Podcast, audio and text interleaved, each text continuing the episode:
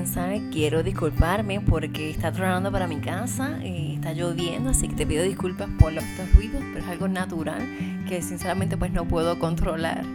Pero bueno, aquí vamos. Bienvenido al podcast de Creciendo como Madres, e Hijos. Este es un podcast de crianza y bienestar en Creciendo como Madres y Padres, que es un espacio educativo.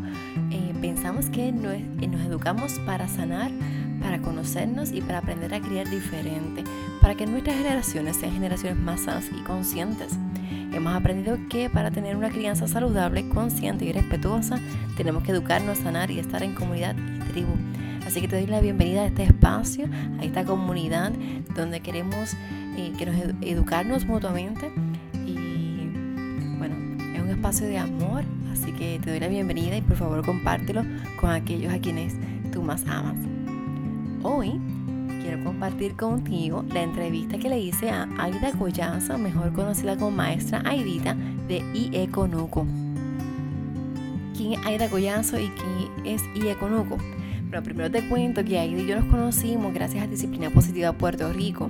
Nos conocimos en un taller de disciplina positiva para familias en el 2018 y luego reconectamos en un taller de disciplina positiva en la primera infancia en el 2019.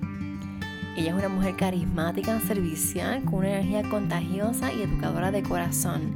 Su paz y amor son contagiosos y tuvimos la oportunidad de reconectar eh, para esta entrevista, para un taller que ella ofreció en, en su espacio acerca de Cuéntame con Rocas y también eh, accedió a grabar un webinar cuando comenzó la cuarentena en Puerto Rico acerca de piezas sueltas y juego libre. Eso fue acerca de a mediados de marzo.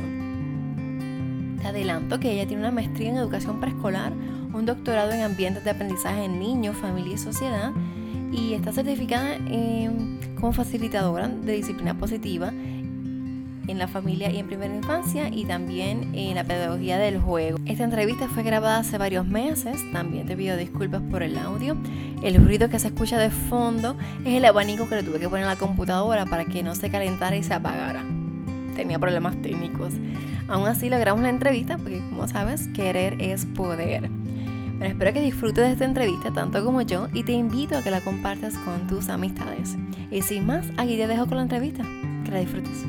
Vamos a agradecerte, Aida, por este espacio y por permitirnos estar contigo el, el día de hoy. Eh, hoy queremos hablar contigo para que nos cuentes de tu proyecto nos hables de quién es, perdón, primero quién es Aidita, porque te conocemos como Aidita. Seguro. Pues muchas gracias por esta oportunidad. Para mí es un placer participar de, tu gente, de tu comunidad y de tu proyecto también.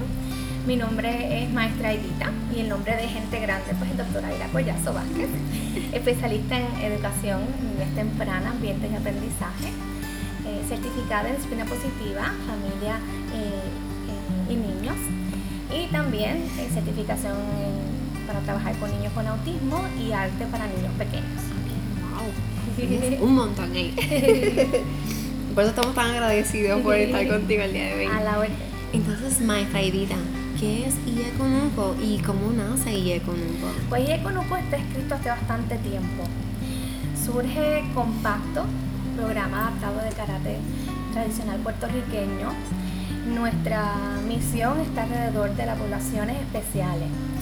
Así que hace alrededor de, vamos a poner como 17 años, eh, yo y mi esposo eh, trabajamos con niños pequeños y dentro del trabajo que hacíamos llegaron niños con necesidades especiales. Nosotros éramos, éramos, principiantes, estudiantes, maestros de bachillerato, así que nos eh, pensamos en, en donde trabajábamos, que trabajamos en un gimnasio para niños pequeños, en ese entonces se llamaba The Little Gym. Así que en The Little Gym nosotros recibíamos todo tipo de población y teníamos muchas, muchas anécdotas buenas de las familias, de las cosas que hacíamos a nivel recreativo con la gimnasia, con el karate, en especial con los niños con necesidades especiales. La mamá decía, miren, la terapia no, no hace el balance, la terapia no lanza la bola, no la atrapa y aquí sí, ¿cómo es posible? Así que yo y mi esposo seguimos como investigando, especialmente Adolfo, en su, eh, en su proceso ¿verdad? inquisitivo, desarrolló eh, una, una, investigación alrededor de una metodología en particular que, es, que como surge pacto, es el, eh, se llama la teoría de patrones 23, así, es, así está alrededor, ¿verdad? La metodología del karate para con especiales. Mientras tanto, pues yo también desarrollaba algo especial para la población de niños pequeños, porque mi especialidad en niños pequeños y la de mi esposo es recreación. Así que yo conozco es algo eh, muy familiar, ¿no? Eh, una vez eh, trabajamos directamente con la población y surge pacto y tenemos diferentes espacios que nos han dado la oportunidad de trabajar el proyecto de karate para niños con necesidades especiales y toda la población. Llegamos a la Fundación Puertorriqueña Síndrome Down y ahí pues hemos estado por los pasados 11 añitos. Wow. Ya hace un año eh, la, la, fundación se mueve de lugar a un espacio más grande para su población y nos da la oportunidad de tener la planta alta de la Casa de Vida Independiente, que es donde estamos, para desarrollar y ampliar nuestros servicios para población de niños pequeños. Así que ahí es que surge Yeconuco. Yeconuco es, es un espacio para sembrar eh, y cosechar una cultura de paz. Esa es el, la primera, una de las primeras cosas que está de nosotros como familia. Surge de nuestra propia familia para todas las familias. Así que IECONUCO, que es Innovaciones Educativas CONUCO, pues es eso mismo. Un espacio para sembrar.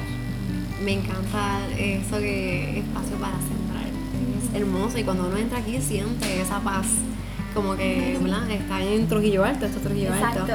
Y a pesar de que el bullicio afuera, como que este espacio aquí es diferente. Es diferente. Sí, eso está Es un espacio parecido al hogar.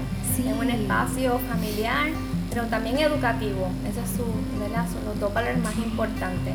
Somos una familia y queremos que, eh, que la gente que llegue se siente así en familia Hoy el día está como loco porque es el día de los, de los perros en, en Conuco, así que este, la rutina ha estado un poco diferente, pero somos felices ¿verdad? con lo que, lo que va a pasar hoy y lo que pasará próximamente. Pero eso es importante porque también las mascotas son parte de la familia, así que todo es definitivamente para toda la familia. Eh, ¿Qué otros servicios tienen aquí en? ¿Qué podemos encontrar cuando venimos aquí a esta casa? Aparte del karate, eh, para toda la población, eh, está el gimnasio sensorial creativo que comenzamos de los 6 meses hasta los 8 años. Proveemos talleres también para la comunidad, eh, para los niños de 5 a 8 años también y eh, talleres de disciplina positiva, talleres relacionados a eh, ambientes de aprendizaje y talleres enfocados particularmente este mes estamos enfocados en trabajar con el concepto de familias adoptivas lo que significa, lo que incurre especialmente el aspecto de la transición a lo nuevo hogar y de la transición a la escuela. Y qué bueno que me mencionas lo de las familias adoptivas, porque quería preguntarte acerca de eso también. Sí. Eh, hemos visto que tienes unos Facebook Live este, hablando de las familias adoptivas. Eh, ¿Cuál es tu meta trayendo ese tema que eh, es innovador, verdad? En Puerto Rico se habla muy poco acerca de las familias adoptivas. Así que, ¿por qué surge esta inquietud tuya de traernos esta información y qué más podemos aprender acerca de eso? Pues mira, esta inquietud surge en mi experiencia de 17 años trabajando con niños y con familias, de llegada a mi vida de familias adoptivas y sus niños. Veo siempre ese reto que tienen las familias en el proceso de entender al niño, entender por qué se comporta de cierta manera en la transición, en que sus expectativas no eran las que las que estaban en su corazón, sino están pasando otras cosas que no entienden o pueden controlar. Eh, y aunque todos los niños son diferentes, cada uno tiene un contexto en particular. El contexto del niño adoptado es uno y el, el contexto de la familia adoptiva es otro. Así que dentro de toda la política pública que existe en Puerto Rico, sí se protege el procedimiento y que el niño tenga eh, todo lo que necesite, ¿verdad? Una casa, comida, que tenga, ¿verdad? Este, un área para descansar, pero no se habla mucho de ese proceso de transición y de lo que implica, no solamente para el niño y la familia, y para el maestro que le recibe en las salas de clase. Afortunadamente, los procesos de transición eh, para lograr la adopción ahora son más rápidos por la ley, pero esa rapidez en la adopción trae otros, otras situaciones que que hay que atender. ¿Como cuáles? La de adaptación particularmente. Adaptarse al hogar, al nuevo, hogar. Y los que la familia se adapte al cambio de hogar, que conozca al niño y especialmente poder trabajar lo que es el attachment eh, React Disorder, ajá. Ellos tienen una eh, conducta reactiva del apego eh, y particularmente eso está ligado al aspecto socioemocional y está ligado a los problemas de adaptación que tienen estos niños a los nuevos entornos. Y eso, disculpa que te interrumpa, ¿tiene algo que ver con la edad o todos van a tener ese...? Pues mira, cuando los niños son adoptados pequeños, bebés, no es tan significativo para el niño que es adoptado de edad ya preescolar, de dos años en adelante. Okay de dos años en adelante puede presentar este, este síntoma que no todo el mundo lo reconoce porque comienzan a tratarlo como cualquier niño particular que tiene déficit de atención o que tiene hiperactividad y realmente lo que hay que hacer es darle tiempo al niño para que conecte con su familia, tiempo al niño para que conecte eh, con sus maestros y su nuevo entorno y eso solo lo por medio de diferentes estrategias, ¿verdad? Que voy a estar trabajando en un taller que voy a trabajar este, este último mes, este mes, a finales de Al final, creo que es el 28. Sí, el 28. qué bueno. Este, wow, porque sí, es, ah, se habla muy poco de este proceso también. Nosotros, ¿verdad? Este, los que no tenemos, ¿verdad? Este, familia adoptiva, ¿verdad? Que no somos eh, no sabemos de este proceso ni de todos estos cambios. Y a veces, ¿verdad? Esta, ¿cómo te digo?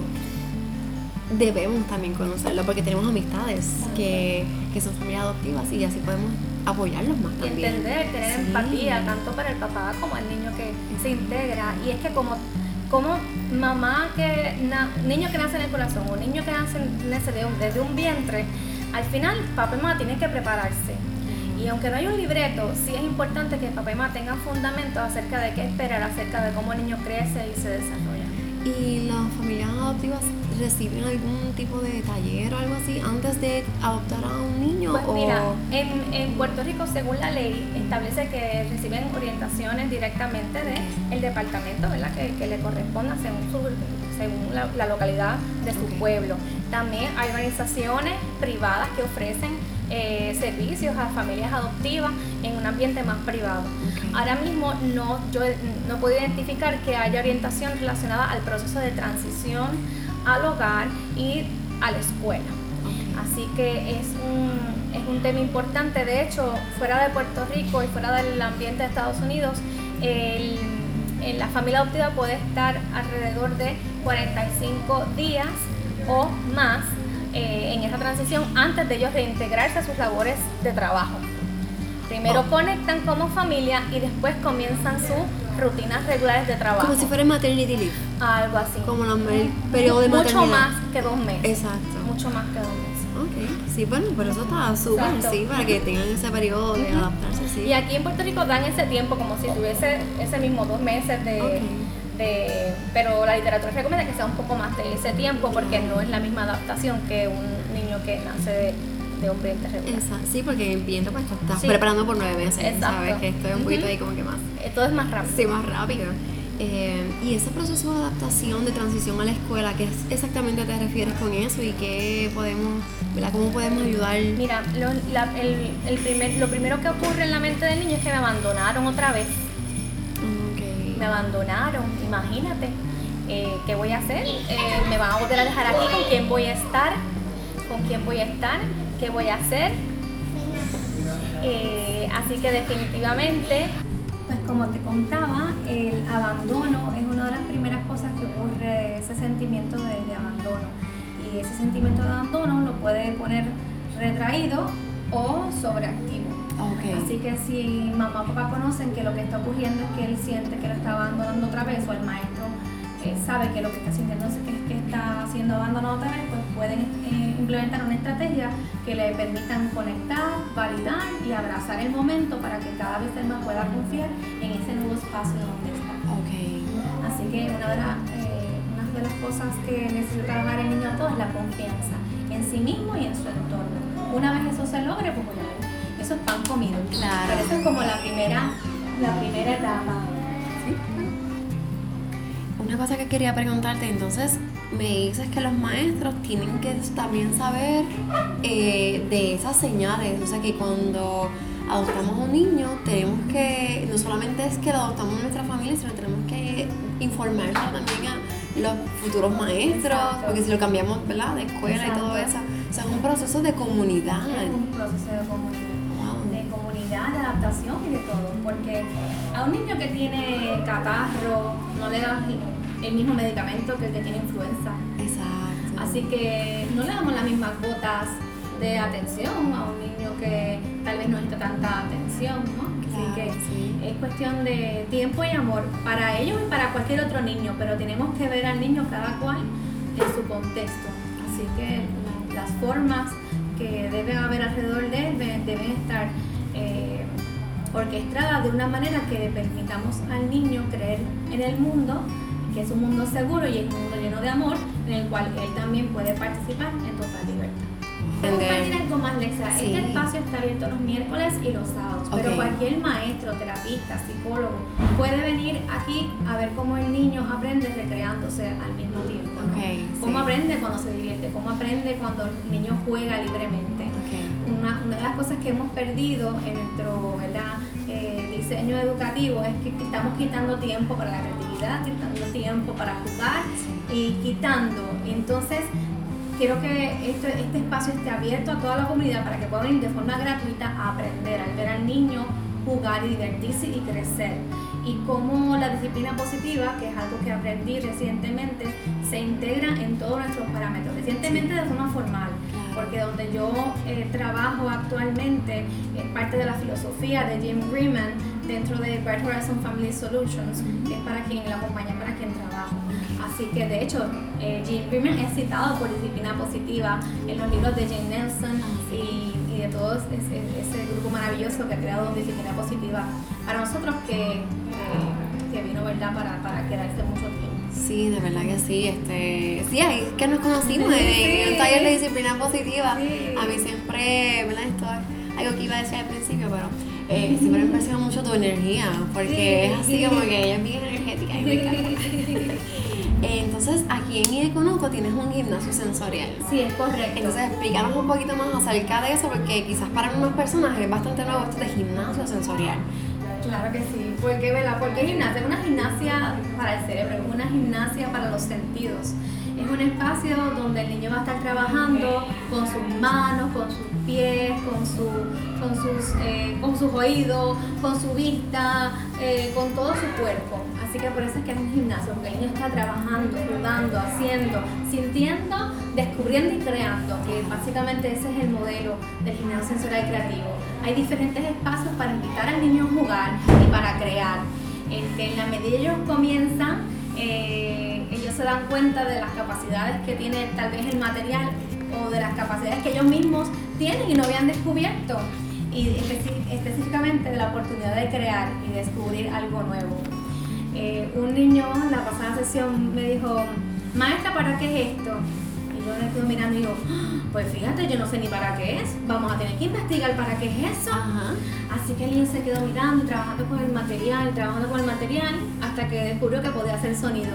Maestra, mira, puedo jugar a música aquí. Ah, pues acabas de descubrirlo, déjame anotarlo. Ahora le puedo decir a todos los niños que pueden hacer música en ese espacio. Así que es el arte de la pregunta, ¿no? El arte de que eso está en ellos. No hay por qué darle, ellos ya tienen eso. Es la necesidad de, de, sentir que ellos son capaces su propia, de su propia vivencia, de sus propias palabras, de su propia este, forma de aprender. Claro, y no, y que son espacios, es algo bien natural. O sea, yo he visto aquí que tienen arena, y tienen la mesa de luz y bueno, un par de cositas más, no voy a decir para que vengan y, lo experimenten porque de verdad que es un sitio bien chévere. Nosotros estuvimos en el taller de las de las, eh, rocas, de las rocas. cuéntame. Cuéntame, que estuvo bien, bien chévere. Cuéntanos más que podemos encontrar en esos talleres de, de Cuéntame. Mira, espacio para que ellos puedan aprender acerca de los medios del arte, pero también que encuentren esa capacidad de, maravillosa que tiene la imaginación y que posiblemente no haya algo exacto en esa roca porque comenzamos estos talleres de los tres añitos, o sea, tú no vas a, ver algo literalmente como el cuento de la hambrienta, todas las figuras y todas las formas, ¿no?